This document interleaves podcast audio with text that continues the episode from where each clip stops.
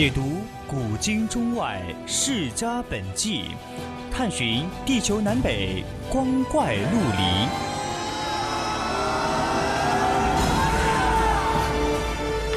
拨开历史迷雾，挖掘未解之谜。大千探奇，秘境追踪，VOC 广播电台百科探秘，为你展现神秘莫测的宇宙进程。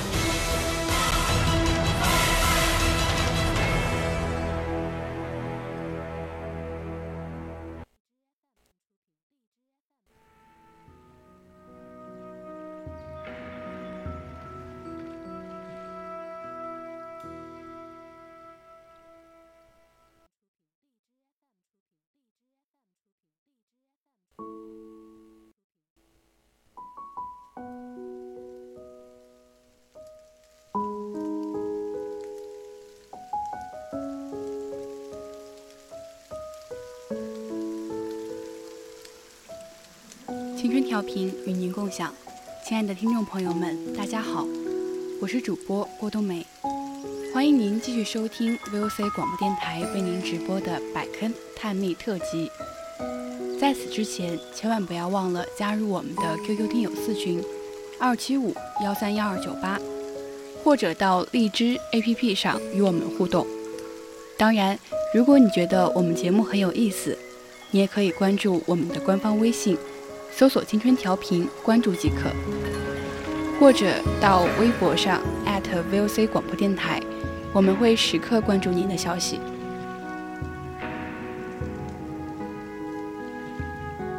电视剧《觉醒年代》的热播，让陈独秀老黄瓜又刷了一遍绿漆，火了一把。与以往纪念党建的影视剧不同的是，这次。完全是以陈独秀为第一主角，加上于和伟多次出演陈独秀的积淀，这次的觉醒年代让陈独秀真正一枝独秀，个性非常突出，引起了不少人的注意。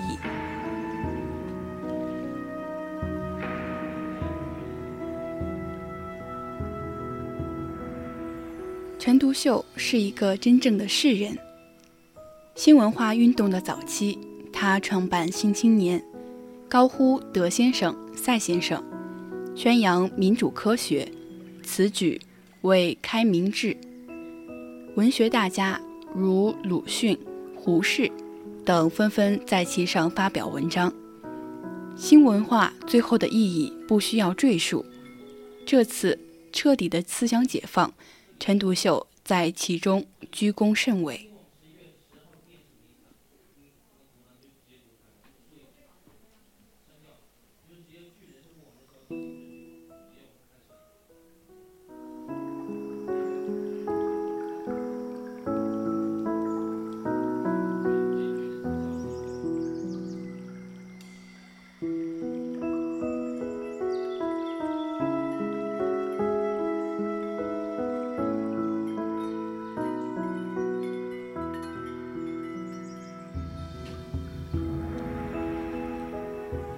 当阿尔弗约号的一声炮响为中国送来马列主义的时候，陈独秀又坚定地选择了社会主义。此举为求富强。陈独秀、李大钊等人随即将《新青年》变成宣扬社会主义的阵地。正如前面回答提到的，这点燃了中国青年心中的星星之火。这些青年里就有毛泽东。晚年，陈独秀颠沛流离、穷困潦倒时，他仍拒绝了国民党的招揽，拒绝回到延安归党。在他晚年的文章中，似乎又发现了自由无政治主义的思想，就是他对斯大林体制的反思，为防独裁。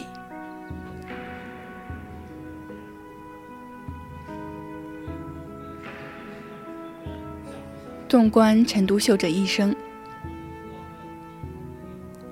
看似他的信仰、他的主义一直在变化，实际上，我认为他心中最坚定的信仰从来没有变过。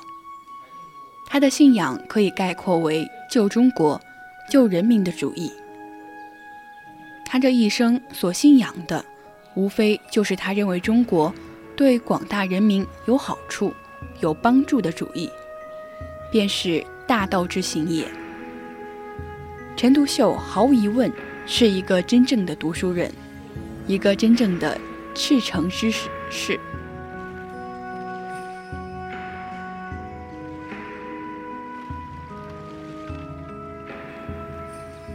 南海举子高呼孔子改制，提倡改良，却依然固守忠君思想。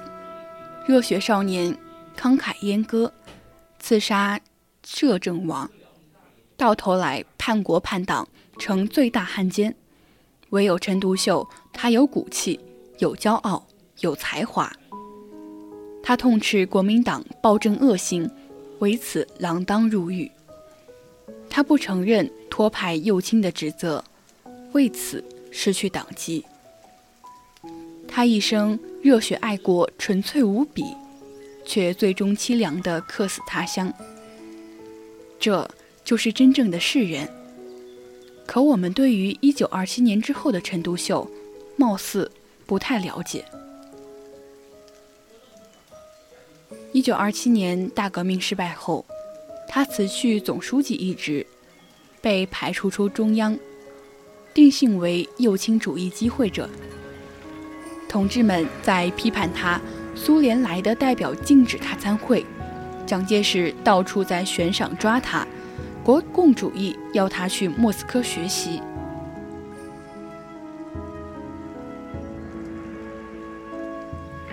他拒绝去莫斯科，甚至拒绝参加中国六大。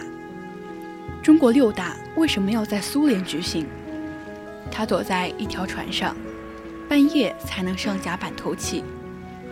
他望着滚滚江水，愤懑地问友人：“中国的问题是中国人了解还是外国人了解？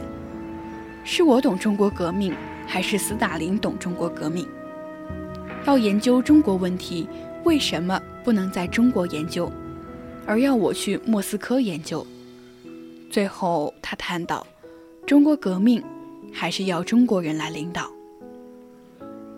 你听他这番话，是不是和后来的毛主席很像？是不是有某种程度上的远见？当然，他这个想法要到很多年之后，中国共产党和红军在西南的万水千山之中，在生死存亡的历史转折之际。在一个叫做遵义的小城中，得到的验证。适合中国的科学理论，是需要一代一代人去探索、去实践的。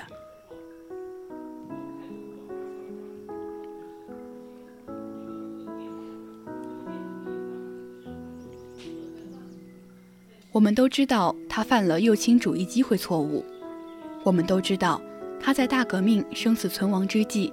对国民党反派抱有幻想，甚至放弃了武装抵抗，导致党中央对蒋介石的叛变和屠杀措手不及。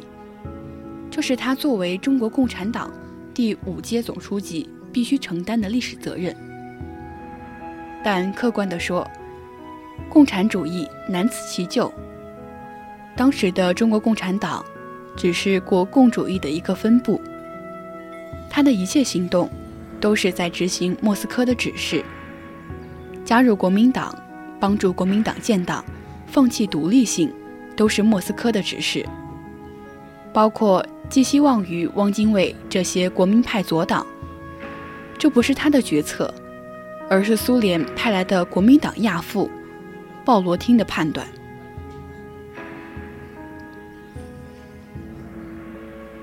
但在那个年代。党还年轻，国产主义不会有错，错的只能是陈独秀一人。他在最初的时候，甚至是反对共产党加入国民党的。他甚至不要一切外来援助，拿自己的工资补贴党的活动，以保证党的独立性。他至始至终都不是投降派，他是一个提着脑袋反清的老式日了。参加过辛亥革命，自己组织过越王会，反过北洋军阀，一生五次入狱，从来没有害怕过死亡。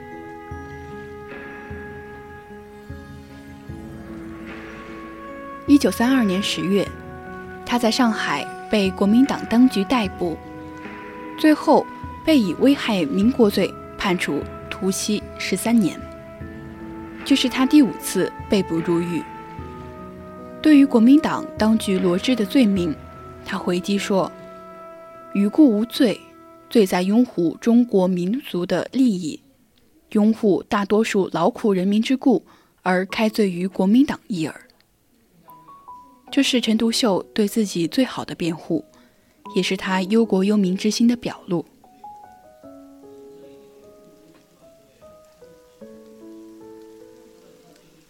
在狱中。国民党政府国防部长何应钦单独面见他，向他求字。他挥毫写下“三军可夺帅也，匹夫不可夺志也”。在法庭上，好友张世钊替他辩护，说他已经和中国共产党决裂，被中共中央开除，已经是反共人士了，应该无罪。结果他冷冰冰来了一句。张先生说的是他自己的意思，不代表我的意思。我的意见以我本人的声明文件为主，搞得张世钊非常尴尬。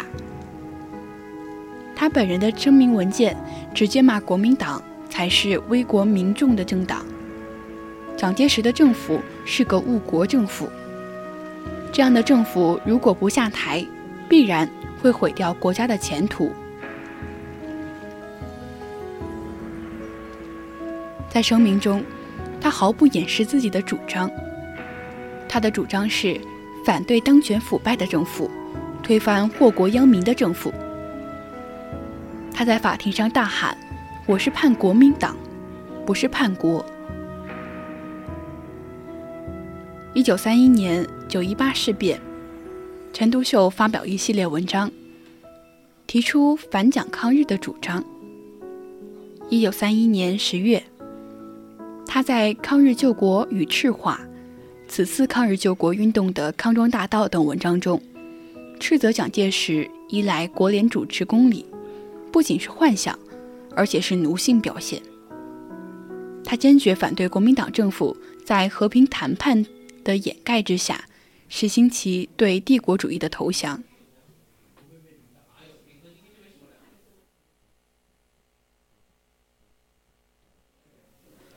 他因为对斯大林和国共主义的矛盾，曾崇拜过托洛茨基，觉得托先知的理论有道理，曾被中国托派选为总书记。其实他对托派理论并不了解。在抗改抗战爆发后，中国托派幼稚地反对全民族抗战，继续吹鼓中工人阶级没有祖国。应当利用帝国主义侵略来摧毁国民党反动政权。他听了之后大怒，与这些年轻的托派分子决裂，并且发表文章和演讲，支持全民族抗战，打败日本侵略者。此后又被托派分子开除。他感慨：中国这些年轻的托派如此不切实际。既反对国民党，又反对共产党，既不反帝国主义，还自以为最革命，太荒谬，太没有血性了。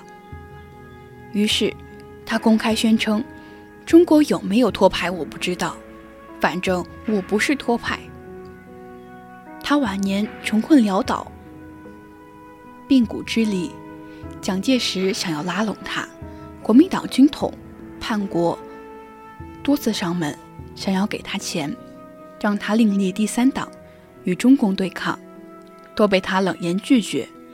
张国焘算是他的学生，都屡屡碰了一鼻子灰。他在孤独痛苦中死去，到死都没有做任何妥协。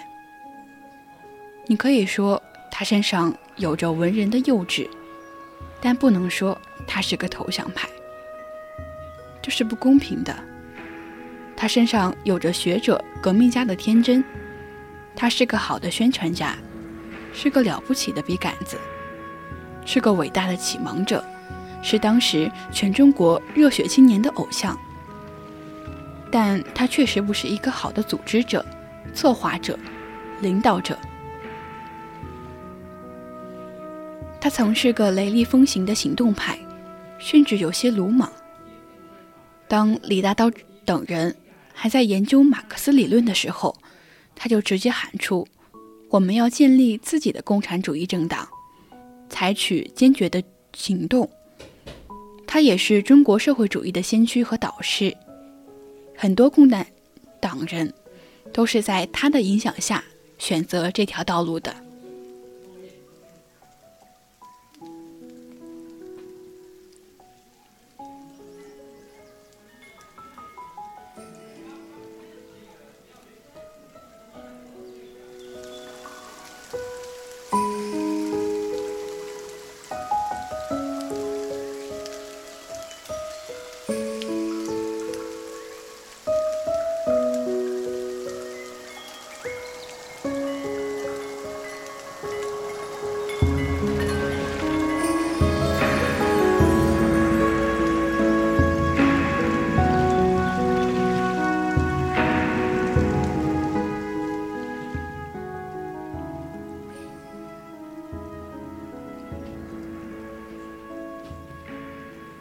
九二一年十一月七日，上海党组织创办《共产党月刊》，第一篇就是他的发刊词。他说：“我们只用阶级战争的手段打倒一切资本主义，从他们手中抢来政权，并且用劳动者专制的政策建立劳动者的国家，使资产主义永远不产生。一切生产工具。”都归生产者所有，一切权都归劳动者支持。这就是我们的信条。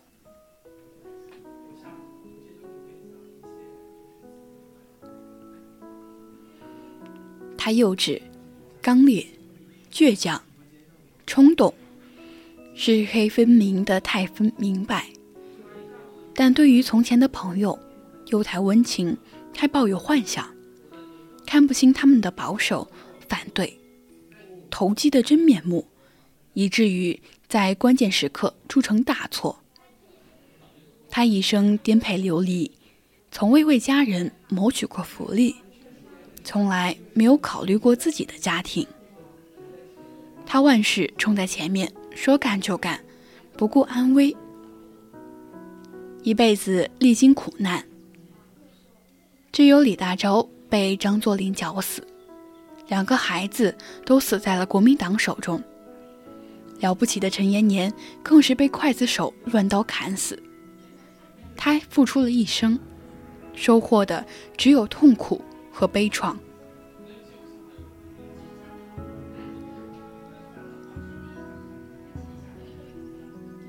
他一生从反清到反北洋，再到反帝、反封建。他从民国主义到民主与科学，再到共产主义，到托派，最后又反对托派，回归民族主义。后来虽然脱离托派，但最终没有回到马克思主义的道路上来。我们可以看到他身上无数的矛盾与冲突，不定不断的否定自己，不断进步，不断挫折，不断犯错。不断纠错，最终都没有和自己和解。他说：“他一生就只会做反动派，从反清到反蒋介石，他不断否定自身，否定历史。他既不厌世，复不畏死。他相信进化之无穷期，世界上没有万世师表的圣人。”没有推者万事皆准的制度，空间上没有包治百病的良方。它是新文化的旗帜，是五四运动的总司令，是那个时代很多年轻人的新思想启蒙导师。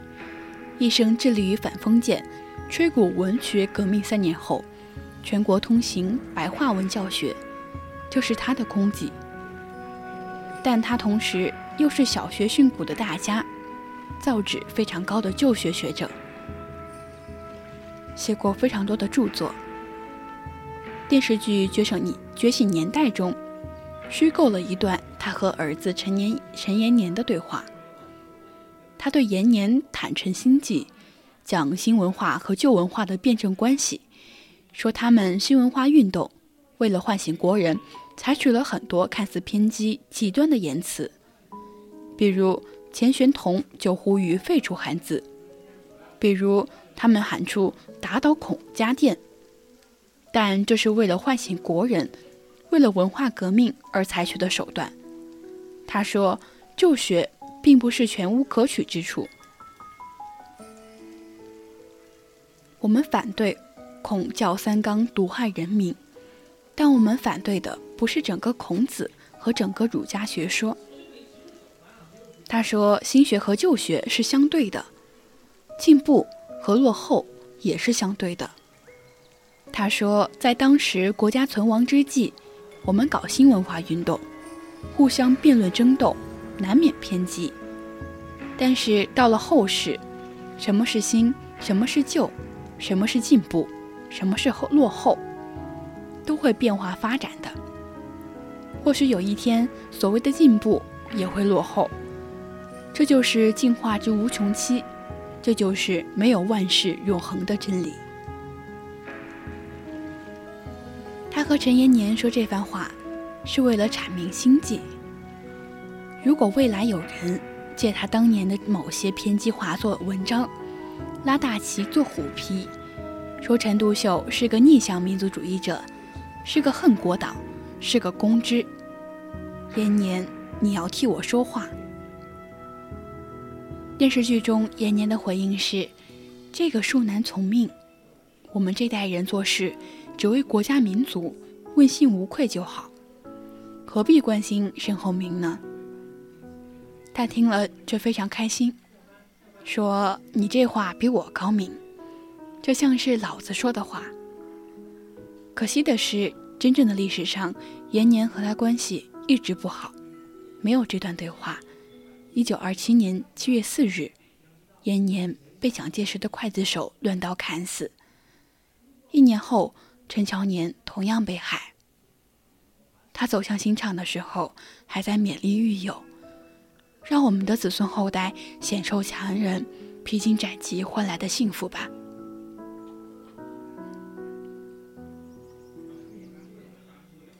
一九三六年西安事变，蒋介石被张扬囚禁的消息传来，他老泪纵横，端起酒杯说：“延年、乔年，今日有人替你们报仇了。”一九三八年八月。当陈独秀生病卧床之际，中共驻成重庆国民政府代表周恩来，在辛亥革命元老运山陪同下探访了他。走进房门，周恩来亲切地问道：“独秀先生，久违了，您好。”朱允山接着说：“独秀先生，恩来在百忙之中，特地从重庆来看望你。”陈独秀说：“恩来、运山，你们好，你们来看望我陈某，不胜感激。”陈周恩来此次拜访，仍继续劝说陈独秀，希望他放弃个人成见与固执，写个检查，回到延安去。陈独秀说：“守常死了，延年死了，除了恩来和润之，中央没有我认识的人了。”我也落后了，年纪也大了，中央开会，我怎么办呢？我这个人又不愿意被人牵着鼻子走，我何必弄得大家无结果而散呢？再加上后来流苏派王明等人的阻挠与陷害，陈独秀最终未能回到党组织来。我们看待整个国际共运，看待整个左翼革命史，一定要明白，世界上没有完人一样的领导革命，更没有胜负一样的先烈英雄，但是他们依然是伟大的革命先秀、先烈英雄。历史洪流中，人们不会开天眼，他们走错了路，我们批评他们。不代表今天的我们比他们更加高明。我们今天能够在这里评价他们的功德过失，不是因为我们比他们更优秀，而是因为我们他们在之前试过了，走过了。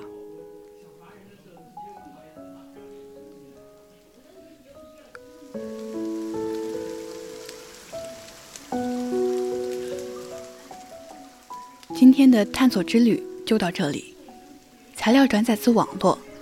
接下来是百科探秘特辑，我是郭冬梅，我们下期再见。